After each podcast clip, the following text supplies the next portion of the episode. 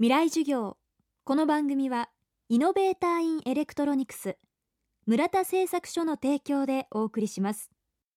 未来授業水曜日チャプター今週は年末年始企画として昨年11月3日と5日に放送した FM フェスティバル2011未来授業明日の日本人たちへの講義の模様をダイジェストでお届けしています今週の講師は九州大学応用力学研究所大谷裕二教授。風工学風を集めて未来へというタイトルで昨年10月に福岡会場で行われた講義の模様をお届けします。未来授業3時間目。大谷教授が携わっている風レンズ風車を使用したエネルギーファームについてお話しいただきます。テーマは世界初の多目的エネルギーファームとは？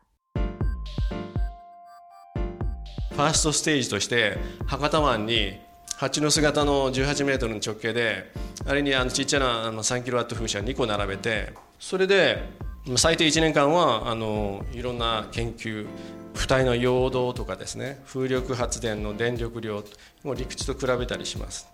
この本格的な浮体でやるのは世界で初めてになります。でさらにずっと将来はっていうかまあそんな長い将来じゃないです。もうちょっと大きなものを作ってメガワット級ぐらいのあの大型化ができるかと。その時太陽光も起きます。そうすると5メガ5メガ10メガでこれこれで20メガワットクラスのファームになります。これを複数連結すれば、まあ、ある程度の電力エネルギーファームになるんじゃないかと。でしかももし下に潮流があれば黒潮発電でもどうぞという感じですね。潮流発電。でこれ連続水車を受けば従来の潮流発電今世界中にありますがそれよりもずっと効率は良くなるでしょう。で多目的で使いたいと思ってますね。例えば真ん中のあの空いてるところは養殖です。海洋牧場みたいな。近海だったらハマチとかブリとか海が荒れてしけてる時には電気が取れますよと。電気が取れる。儲かる海になるかもしれない。そういうことです。でも日本にはですね国立の風力試験研究所の試験機関がないんですよ。だからいくらいい風車とかいろんなものを作っても認証する機関がないんでそこがすごく大きな問題です。これ海外に持っていかなくちゃいけないんですよ。認証を受けるために。つまりフィードインタリフ。これから再生可能エネルギー法で買い取られますよね電力が。そういうのに製品としてその機器が安心して安全に運転できるというお墨付きをもらわなくちゃいけない。そういう認証機関というのが日本にはないんです。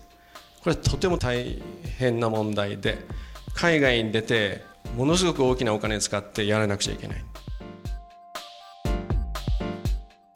大谷裕二さんの講義の模様は完全版をビデオポッドキャストで配信中です。大谷さんの他にも国際政治学者の菅三淳さん。ノーベル物理学賞を受賞した増川俊秀さん。分子生物学者の福岡伸一さん。教育学者の斉藤隆さん。NPO 法人森は海の恋人代表畠山重敦さん。脚本家の内館真紀子さんの講義も配信しています。ぜひご覧になってみてください。http コロンスラッシュスラッシュ。フェス .jfn.co.jp または未来授業で検索できます。未来授業明日も大谷裕二さんによる講義をお届けします。はい村田製作所です。村田さんいろんなものをワイヤレスにしてるって聞きまして。はい。僕犬なんやけど首輪とリードをワイヤレスにしてほしいわん。